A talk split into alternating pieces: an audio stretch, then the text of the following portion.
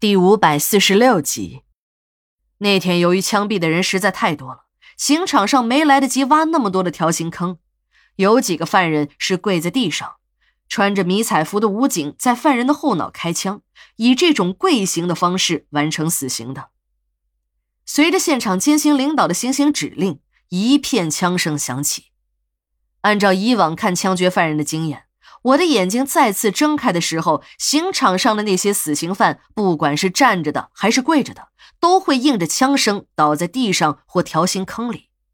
但是今天例外，任武跪在地上，是最边上的一个，也是离我们围观的人群最近的一个死刑犯。啊，其实啊，不能算是围观人群，这都是我们管理的人和墓地那边的。再有就是一些医疗机构和特别邀请的新闻记者。任武并没有随着行刑手的枪声而倒下，他在地上打了一个滚站起身就往人群的方向跑。任武的这个举动把现场的人都给吓呆了。负责枪决任武的那个主射手和副射手都一动不动了好几秒，最后那个副射手还向天开了一枪后，才把枪对准了任武。扣动扳机时，却没有子弹射出来，而这时的任武已经冲破了警察的第一道警戒线，再有十几米就可以冲到人群里。这时，负责警戒的武警一下子乱了起来。后来我才知道，原来得知即将执行死刑的前夜，任武便开始计划了。他竟然神奇的打开了脚镣，在最后的时刻又成功的解下了那个反绑他手的绳子。哪怕再晚零点零一秒，行刑手枪中射出来的那颗子弹便会打进他的脑袋。但也就是在这千钧一发的生死之间，人物绳子一解，就地一滚，还随手摘了那本已经虚连着的脚镣。后来有熟悉人物的人说起这件事儿，都说这个人真的是天才，没有专用的工具就能打开那用销钉钉死的脚镣，五花大绑的绳索。这个人呢，是真的不简单，只可惜这么聪明的头脑用错了地方。起初我还奇怪那两个行刑手为什么不开枪呢，后来才知道，两个行刑手的枪膛里都是只有一颗子弹。第一个主射手打空之后，那个副射手却习惯性的向天开了一枪。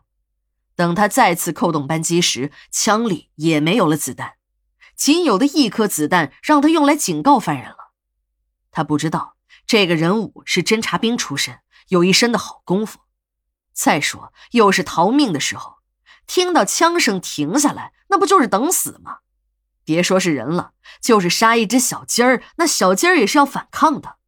这和守法不守法没有关系，没有一个人天生就愿意死的。也多亏了两个射手的枪中都只有一颗子弹，如果真的是有多发子弹，由于人武跑的方向是向着人群。万一打不着人武，而是打伤了围观者，那可就真的出大事儿了。